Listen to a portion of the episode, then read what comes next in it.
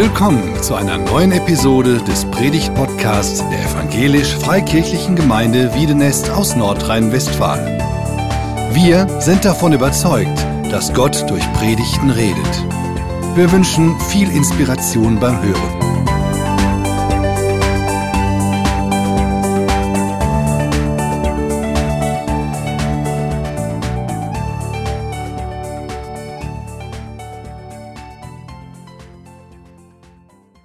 Die Apostelgeschichte ist tatsächlich ein Buch, was mich immer wieder so richtig packt. Ich weiß noch, als ich damals in Wien als Bibelschüler war, war das auch ein Teil im ersten Jahr, die Apostelgeschichte. Und ich habe in der Zeit einen Teenie-Kreis in Gummersbach gestartet und wir haben das direkt verwurstet, ein Vierteljahr Apostelgeschichte als Thema gemacht, mit allen möglichen Zielen, wilde Geländespiele, wie Verfolgung stattfinden musste im Wald und so weiter. Und mich packt das immer wieder und ich finde das richtig toll. Ich möchte nur mal ganz kurz jetzt mal ein peinliches Outing von euch. Ähm, also Outing bedeutet mal so ein Bekenntnis. Ähm, es gibt ja einen Zettel, den wahrscheinlich der Manuel angefertigt hat mit 28 ähm, Kapiteln während des Januars lesen von der Apostelgeschichte. Einfach mal nur in die Hand gehoben, wer hat da mitgemacht? Bei der, genau, das ist, haltet mal kurz oben, der Manuel schreibt mit. nur als kurzes Feedback. Ähm, ich finde es richtig stark, dass am Anfang des Jahres von euch als Gemeindeleitung überlegt wurde, wir wollen gerne eine Gottesdienstserie gestalten ähm, zum Thema, was ist die Bestimmung von unserer Gemeinde? Um was, um was geht es eigentlich? Warum sind wir hier? Was treibt uns an? Wofür bemühen wir uns? Wofür rackern wir uns ab? Wofür spenden wir? Um was geht es? Und letzte Woche hat ähm, Barnabas ja ordentlich Gas gegeben mit seiner Predigt, viel Persönliches erzählt, auch seine Erfahrungen in Ungarn und viele hat das bewegt. Und wer es nicht äh, mitgekriegt hat, der kann noch mal bei YouTube gucken und sich die Predigt anhören. Das lohnt sich sehr. Und er hat, wie Gina am Anfang schon gesagt hat, auch noch mal deutlich gemacht, ähm, der Beginn ist ja dass ähm, der Auftrag, den Jesus uns gegeben hat, Apostelgeschichte 1, Vers 8, ja, dass wir mit dem Heiligen Geist erfüllt werden. Das ist die Kraft Gottes, die uns dann fit und macht und befähigt, so das zu bezeugen, diese Kraft des Heiligen Geistes und wer Jesus ist, das zu bezeugen. Und dann wird das Auswirkungen haben, damals in Jerusalem, Samaria, ähm, Judäa, Samaria und bis zum Ende der Welt. Und ich weiß gar nicht, ähm, wie das so für dich wirkt. Vielleicht letzte Woche, jetzt denkst du, diese Woche steht der guter Ding jetzt hier vorne, die beiden so Profi-Christen wieder, erzählen wieder von ihren Erfahrungen, krasse Sachen, die in Ungarn gewesen sind und ich erzähle nachher noch ein paar krasse Sachen von Tschechien und so. Ähm, vielleicht ist das so für dich, dass du denkst, okay, ähm, ich würde mir das ja vielleicht auch wünschen in meinem Leben, aber ich bin halt nicht so ein Profi-Christ, ja. Ähm, vielleicht denkst du auch, ähm, eigentlich, ich, ich merke, ich sehne mich ja danach, dass mein, mein, mein Glaube ähm, erlebbar und greifbar wird. Ich sehne mich danach, dass diese Kraft Gottes, von der immer wieder geredet wird, auch in meinem Leben sichtbar wird. Vielleicht bist du auch in der Situation, dass du äh, einfach hier schon seit Wochen kommst oder vielleicht heute zum ersten Mal und interessierst dich so für den christlichen Glauben. Du möchtest entdecken, wie funktioniert es denn? Wie kann ich mit Jesus im Alltag unterwegs sein? Ähm, vielleicht ist das deine Situation. Vielleicht hat dich auch deine Oma überredet, geh doch endlich nochmal nach Wiedenest. Und hast dich hier hingesetzt und sagst, okay, das ist der letzte Gottesdienst, aber ich habe ja nochmal gesagt, ich bin da. Ich weiß nicht, wie deine Situation ist. Ich möchte dir jetzt schon eine Ankündigung geben. Ich werde am Ende der Predigt euch herausfordern, verschiedene ähm, Sachen werde ich erklären und ich möchte euch herausfordern, euch dann als ein Bekenntnis, wenn du dich angesprochen fühlst, einfach hinzustellen. Einfach als ein Bekenntnis, mutiges Bekenntnis, ja, das ist meine Lebenssituation, dazu stehe ich, das will ich in meinem Leben. Schon mal eine Vorbereitung für die, die ein bisschen Vorbereitung brauchen. Das kommt also am Ende. Ähm, heute geht es um einen Text, ähm, ich habe den noch ein bisschen kleiner gemacht, äh, um die Zeit nicht ganz auszuschöpfen, in, Kap in Kapitel 8. Und ich will in ein paar Sätzen den Zusammenhang von, von diesem Kapitel 8 am Anfang darstellen. Und ähm, das, das ist richtig so ein, mitten so eine Gänsehautatmosphäre, in die wir da gleich reinzoomen. Das ähm, wissen wir ja, dass Pfingsten stattgefunden hat, wird am Anfang von der Apostelgeschichte berichtet. Und dann kommt tatsächlich der angekündigte Heilige Geist und ähm, da überschlagen sich die Ereignisse direkt auf einen Schlag. 3000 Leute, die mitgekriegt haben, was da mit dem Kreuz passiert ist, als Jesus gestorben ist und nachher auferstanden ist. ähm, die sagen, ja, das ist genau das, was ich will in meinem Leben und die äh, Geburtsstunde der ersten Gemeinde. Und in den ähm, in wenigen Wochen wird schon weiter berichtet, Kapitel 5, auf einmal sind es 5000 Leute, auf die die Gemeinde schon angewachsen ist. Ne, und ähm, permanent äh, kamen Leute mit dazu. Das heißt, eine Dynamik muss da gewesen sein, unglaublich. Und äh, ein paar Forscher gehen davon aus, dass damals in Jerusalem ungefähr 40.000 Leute normalerweise gewohnt haben. Wenn große Feiertage waren, ist vielleicht noch mal die Hälfte dazugekommen oder nochmal 40.000. Also vielleicht waren es wirklich rund um rund 40.000. Und in den ersten Wochen, ähm, das schildert die Apostelgeschichte, sind wirklich von, diesen, von dieser Bevölkerung Massen von Menschen zum Glauben gekommen.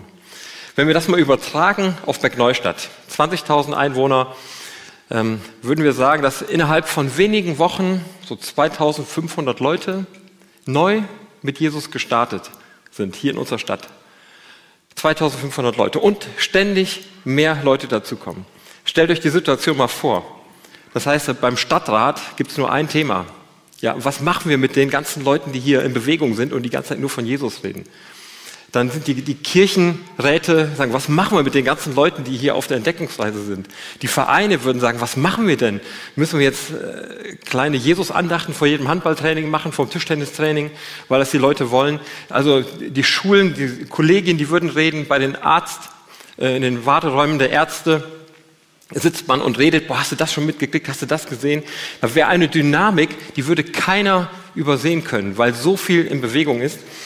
Und dann ähm, schildert ähm, in Kapitel 5 und 6 und 7 wird die Situation geschildert, dass die, ähm, die, die, religiöse Führerschaft, also damals so die, die Chefs ähm, in Jerusalem, die geistlichen Führer, dass die merken, denen fällt alles, die haben nichts mehr, nichts, nichts mehr im Griff. Die verlieren die Kontrolle über die Bevölkerung, die verlieren die Kontrolle über ihren Einfluss. Ähm, das Gerät, sie haben nicht mehr in der Hand, was funktioniert. Und äh, sie packt der Zorn, als sie diese ähm, Bauern, die Apostel sehen, wie sie im Tempel lehren und sich so aufspielen, als wenn sie jetzt die neuen Lehrer sind. Und äh, da beginnt eine erste Verfolgungswelle. Die, die Köpfe der damaligen Gemeinde, die Apostel, werden ins Gefängnis genommen, erleben Wunder, sind wieder draußen plötzlich, äh, werden wieder ins Gefängnis genommen, verhört, denen wird geboten, die werden ausgepeitscht, ihr dürft nicht mehr von diesem Namen Jesus reden. Und es geht, es wird nichts nichts passiert, was diese ganze Dynamik und Bewegung aufhält.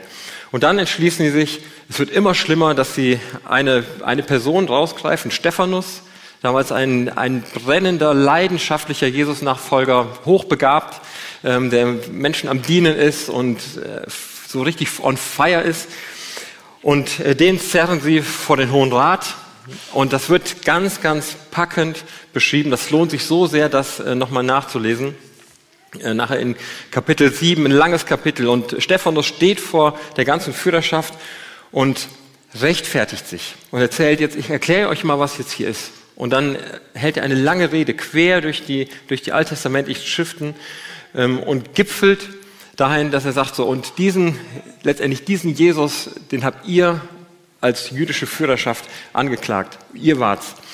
Und dann packt die ganze Zuhörerschaft einen Zorn, das wird richtig da so beschrieben, der Zorn packt sie und sie nehmen Steine und sagen, und jetzt den Stephanus, den wollen wir jetzt ähm, hinrichten. Und Stephanus ähm, guckt in den Himmel und er wird berichtet, das ist so eine schöne ähm, Szene, dass er wirklich den Himmel offen sieht.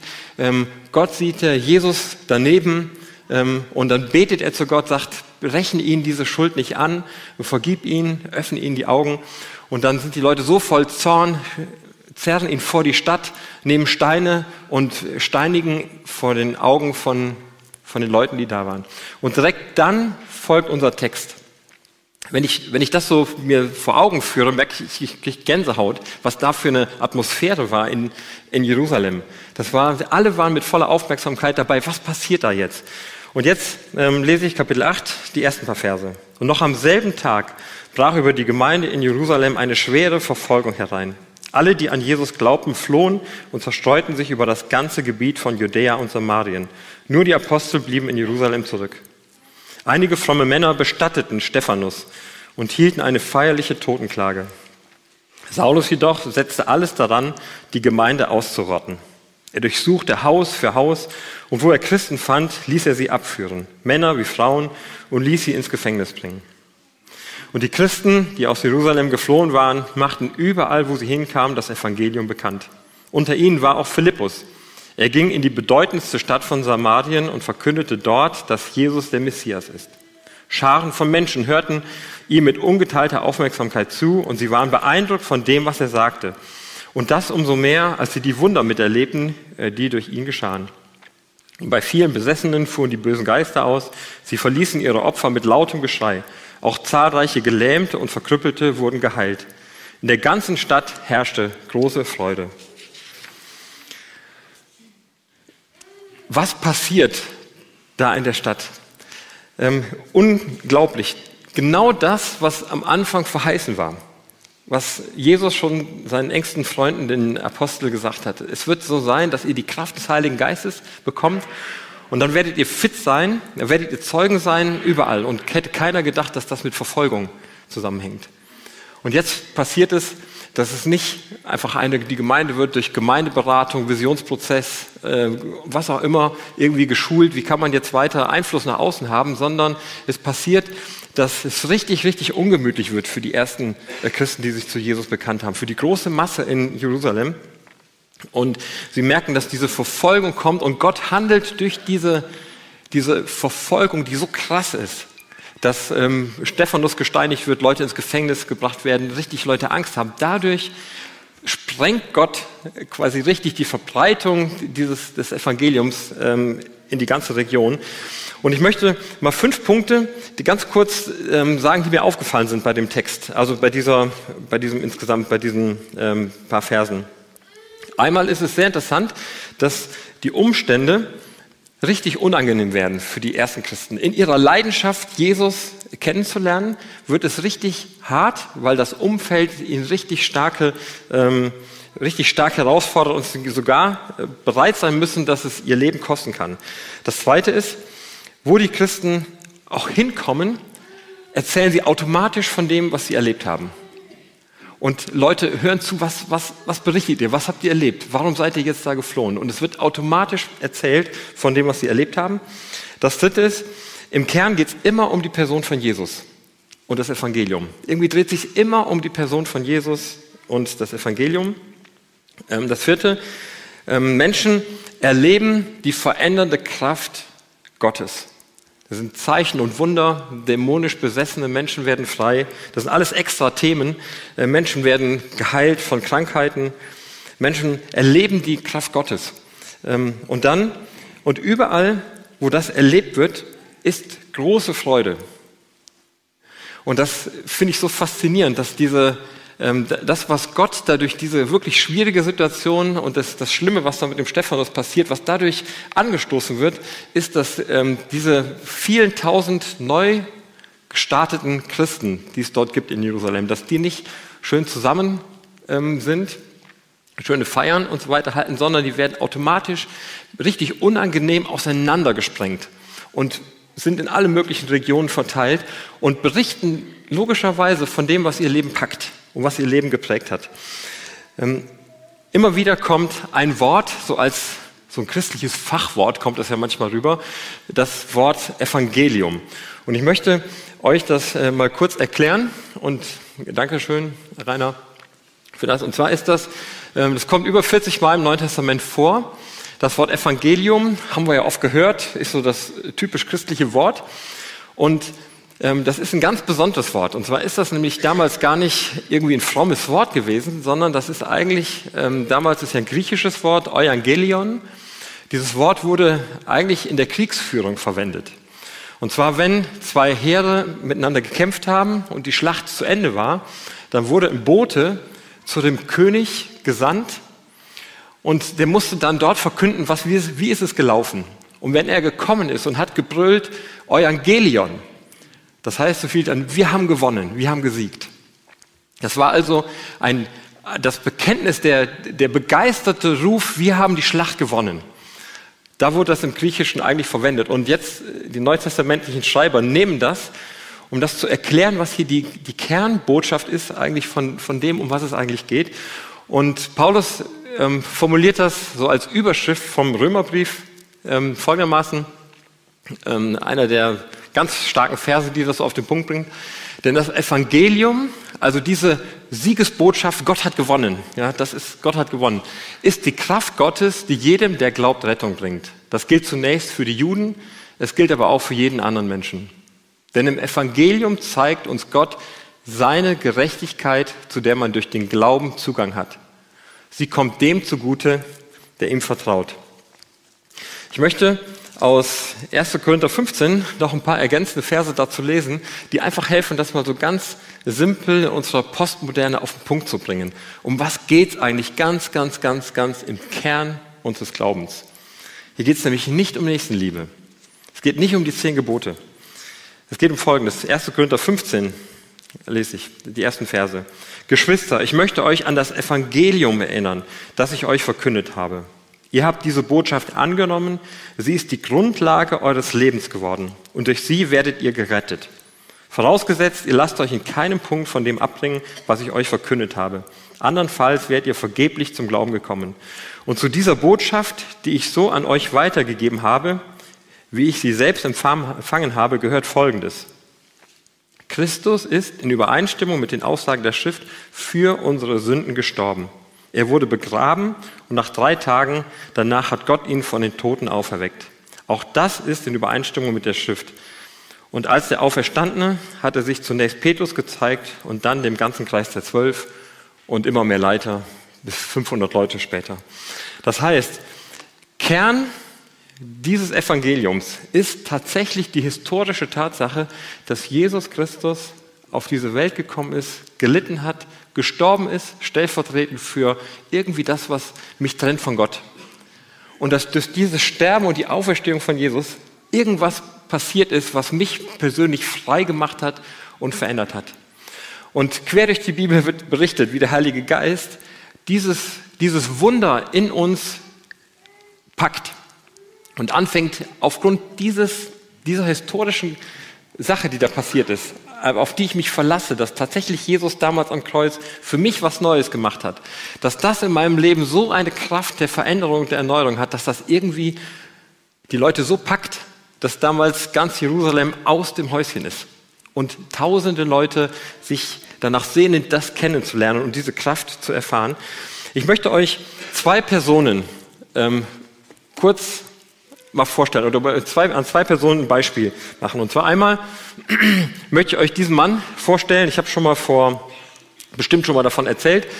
Ähm, ein Jahr jünger als ich, Jahrgang 71, Micha Kalla, ein Tscheche, eine Roma.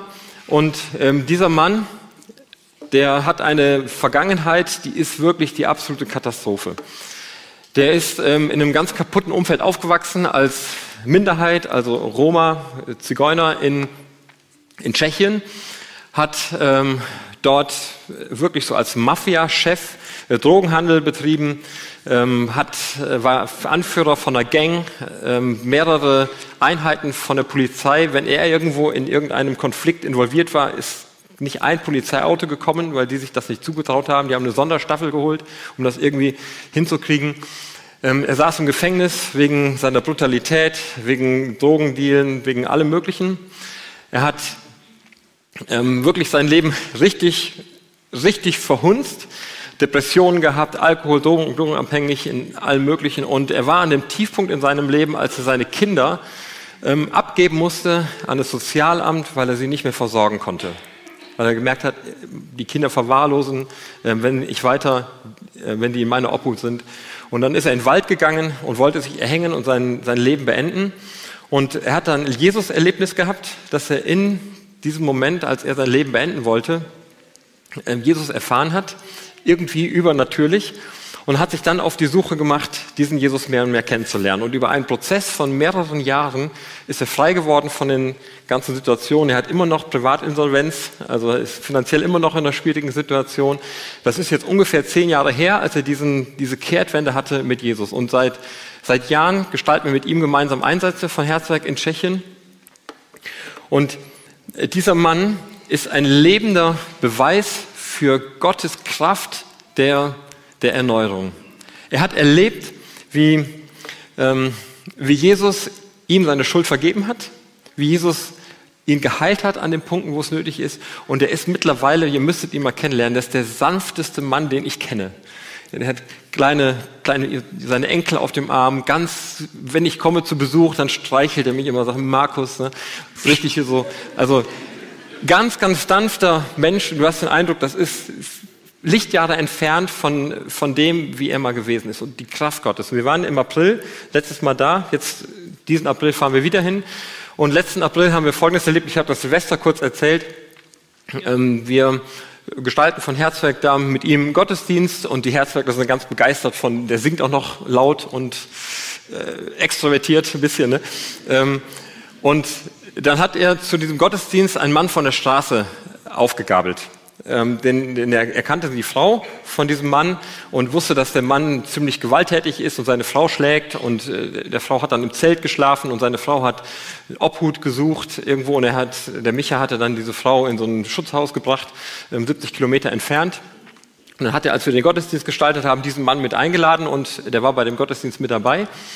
Und wir haben eine gemeinsame Lobpreiszeit, singen Lieder und jemand äh, erzählt auch, wie er Jesus erlebt hat. Und auf einmal bricht dieser Mann, der von außen dazugekommen ist, richtig in Tränen aus, ist sichtlich richtig gepackt und, und bewegt und tritt vor die Gemeinde, vor die Leute, die 30, 40 Leute, die da waren, und fängt an zu erzählen, dass, ähm, dass er nicht glaubt, dass sein Leben noch irgendeinen Sinn haben kann, weil er, er sieht die Bilder, wie er seine Frau verprügelt hat vor sich, wie seine Frau blutend vor ihm liegt und denkt, so viel Schuld, die er auf sein Leben geladen hat, die kann nicht vergeben werden. Das geht nicht. Und sofort die ganze Gemeinde auf, stellt sich um ihn rum und wir beten für ihn und, ähm, und der Micha ist mittendrin und betet mit dafür. Und das war ein Erlebnis, könnt ihr euch vorstellen, Herzwerke, die das miterlebt haben. Die haben gesagt, alles klar, das ist Kraft Gottes. Ja, so sehen wir, dass das wirklich Leben verändert wird, Schuld befreit wird. Und das ist ein Beispiel von Micha, der selbst in seinem Leben erlebt hat, dass er eigentlich alles falsch gemacht hat, was er falsch machen konnte, die schlechtesten Entscheidungen getroffen hat in seiner Vergangenheit und das Evangel die Kraft des Evangeliums in sein Leben reinkommt, seine Schuld vergibt, Jesus für ihn stellvertretend am Kreuz gestorben ist und durch den Heiligen Geist in seinem Leben was neu macht. Sein Charakter beginnt zu verändern und er selbst zu jemand wird, der Ausstrahlung hat nach außen. Ich möchte euch eine zweite Person ähm, zeigen, und zwar ist das mein Schwiegerpapa. Wir haben letzten Samstag hier seine Beerdigung gefeiert. Er ist vor zwei Wochen gestorben im Demenzheim.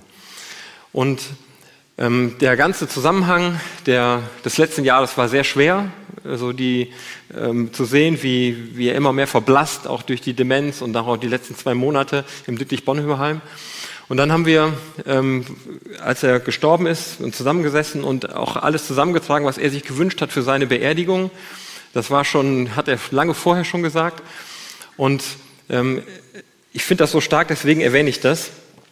Und zwar hat er als junger Mann, ganz unspektakulär in Hamburg, äh, damals äh, vielleicht als Teenager, Jugendlicher, Mama, ich weiß es nicht ganz genau, ähm, in dem Alter mit Jesus sein Leben gestartet und hat Jesus sein Leben gegeben. Jesus, du darfst über mein Leben bestimmen. Und dann ist er später nach einer Kaufmannsausbildung zum, ähm, zur Bibelschule gegangen, ähm, dann nachher zu Wycliffe und hat über 40 Jahre bei Wycliffe Bibel übersetzt, in Afrika, in GUS-Staaten und so weiter. Und hat seine Berufung gelebt als Kind Gottes und er hat sich gewünscht, dass bei seiner Beerdigung, ähm, als er noch richtig klar unterwegs war, dass folgender Vers über, auf seiner Trauerkarte steht. Und wir haben das dann mit einem begleitenden Satz noch erklärt. Er sagte, ich möchte, dass auf meiner Karte zu meiner Beerdigung steht, Johannes 11, Vers 25, ich bin die Auferstehung und das Leben. Wer an mich glaubt, wird leben, auch wenn er stirbt. Das hat Jesus gesagt. Und dann haben wir die Worte, die er auch ähm, wollte, dass die mit draufstehen, so formuliert. In dieser festen Gewissheit ist mein geliebter Mann unser herzensguter Papa, Schwiegerpapa, Opa, Bruder, Schwager und Onkel heute im Frieden mit Gott und in der Erwartung der Auferstehung in seine himmlische Heimat umgezogen.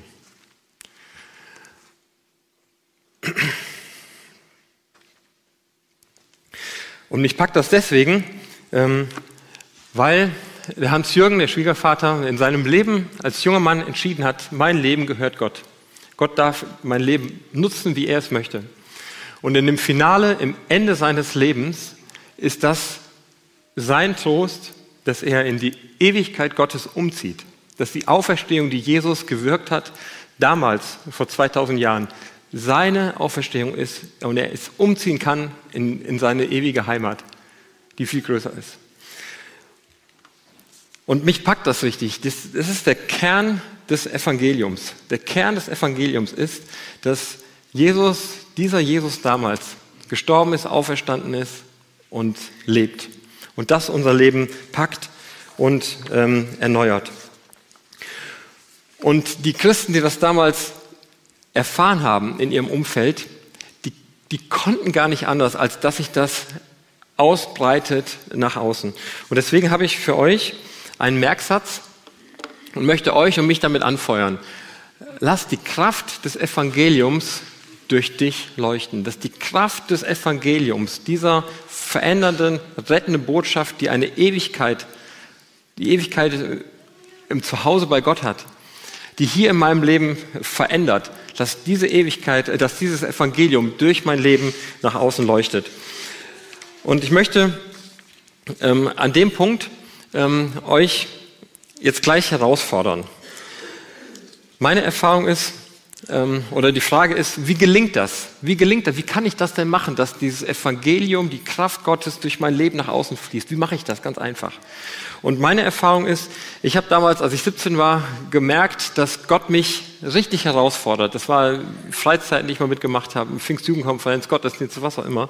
Gespräche mit Leuten, ein Freund, der Jesus kennengelernt hat. Und ich habe da gemerkt, Jesus fordert mich heraus, dass ich sage, ich, ich vertraue ihm wirklich und ich stelle ihn in die Mitte von meinem Leben. Und ich habe dann richtig so mit mir gekämpft, weil ich dachte, Mensch, da entscheide ich mich für was Langweiliges oder so. Das war überhaupt nicht so. Ähm, und dann habe ich gemerkt, dass Jesus mich richtig herausfordert. Markus, stell mich in die Mitte von deinem Leben. Und ich habe dann gemerkt, das verändert hat ganz, ganz viel nach und nach begonnen zu verändern. Das hat meinen Charakter gepackt. Ich habe nie Drogen genommen, habe nie gesoffen, nicht so ganz schlimm war ich nicht, ne? war eher wie die brave Variante, habe aber gemerkt, dass ich Gottes verändernde Kraft an meinem Charakter unglaublich brauche. Im Blick auf Stolz, im Blick auf Neid, im Blick auf Vergeben, Geduld, an so vielen Stellen und habe gemerkt, dass das so hilfreich ist, Gott ähm, alles zur Verfügung zu stellen. Und ich merke bis heute, dass mich das sowas von, von packt.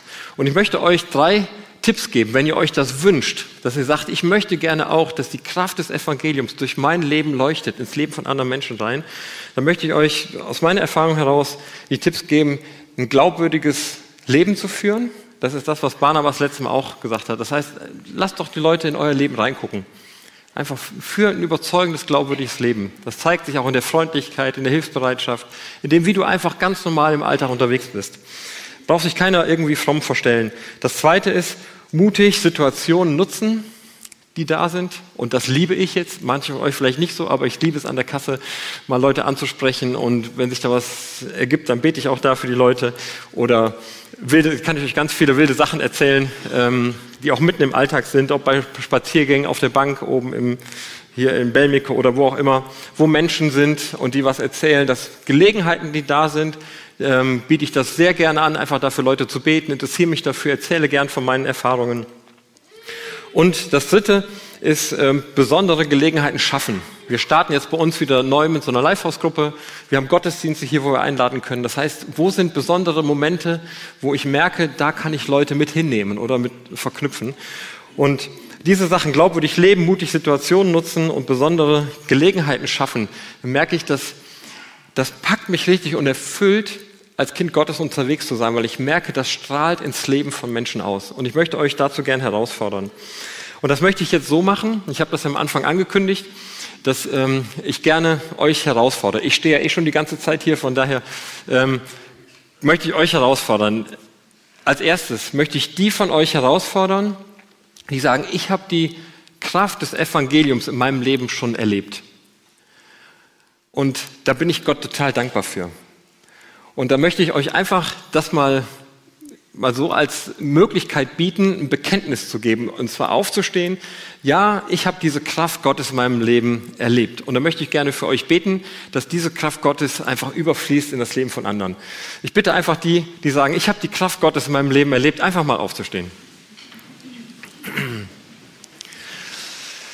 Jesus Christus, ich danke dir von ganzem Herzen für jeden Einzelnen, der hier steht und der erlebt hat, wie du in seinem Leben mit deiner Kraft, mit deiner erneuernden und vergebenen Kraft des Evangeliums gehandelt und gewirkt hast. Das ist so großartig. Und ich danke dir dafür, dass, dass wir von dem her auch das rüberfließen lassen können nach außen. Und ich bete, dass du jeden Einzelnen ähm, erfüllst mit deiner Freude, mit deiner Dankbarkeit, und mit, mit einer Liebe, die dadurch fließt nach außen. In deinem Namen und zu deiner Ehre bete ich. Amen. Ihr dürft euch wieder setzen. Ich möchte jetzt ähm, die herausfordern, wenn du merkst, dass du dir das wünscht, dass du die Kraft Gottes in deinem Leben erlebst.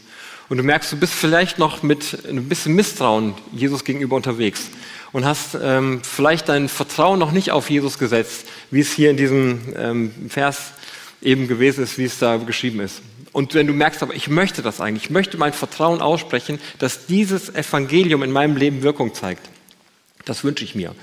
Dann möchte ich dich bitten, wenn dich das betrifft, einfach aufzustehen. ist ganz egal, was die anderen denken und gucken. Dann kannst du einfach aufstehen äh, und dann möchte ich gerne für dich beten.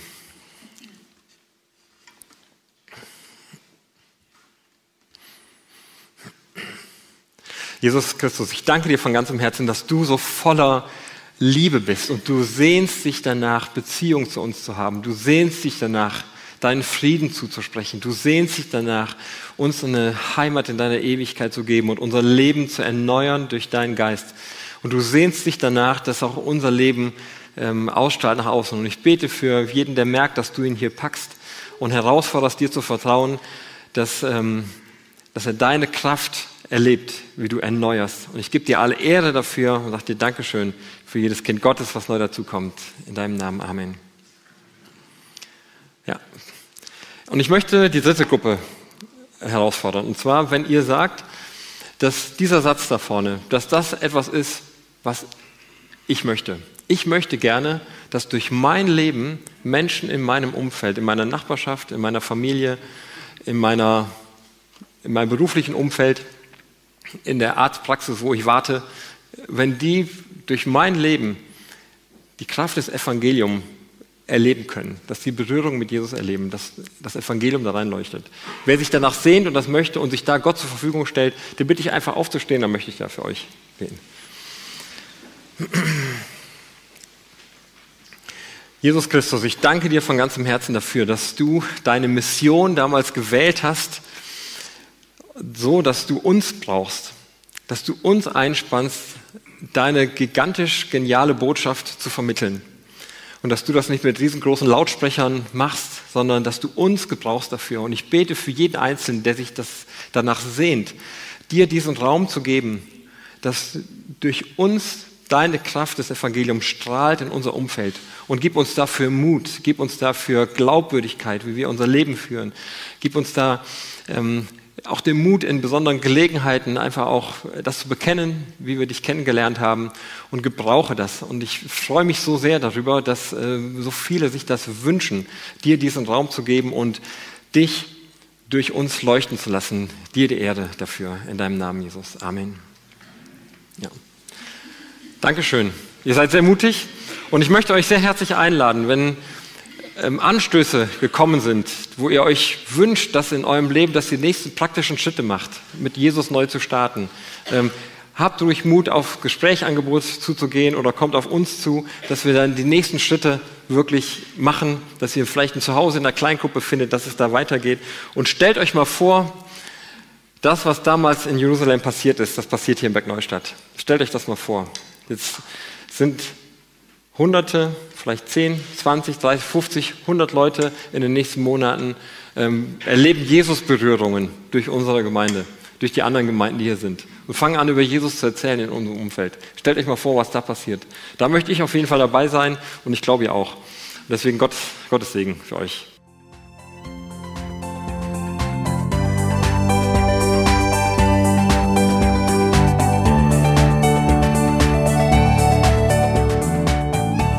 Sie hörten einen Predigt-Podcast der EFG Wiedenest.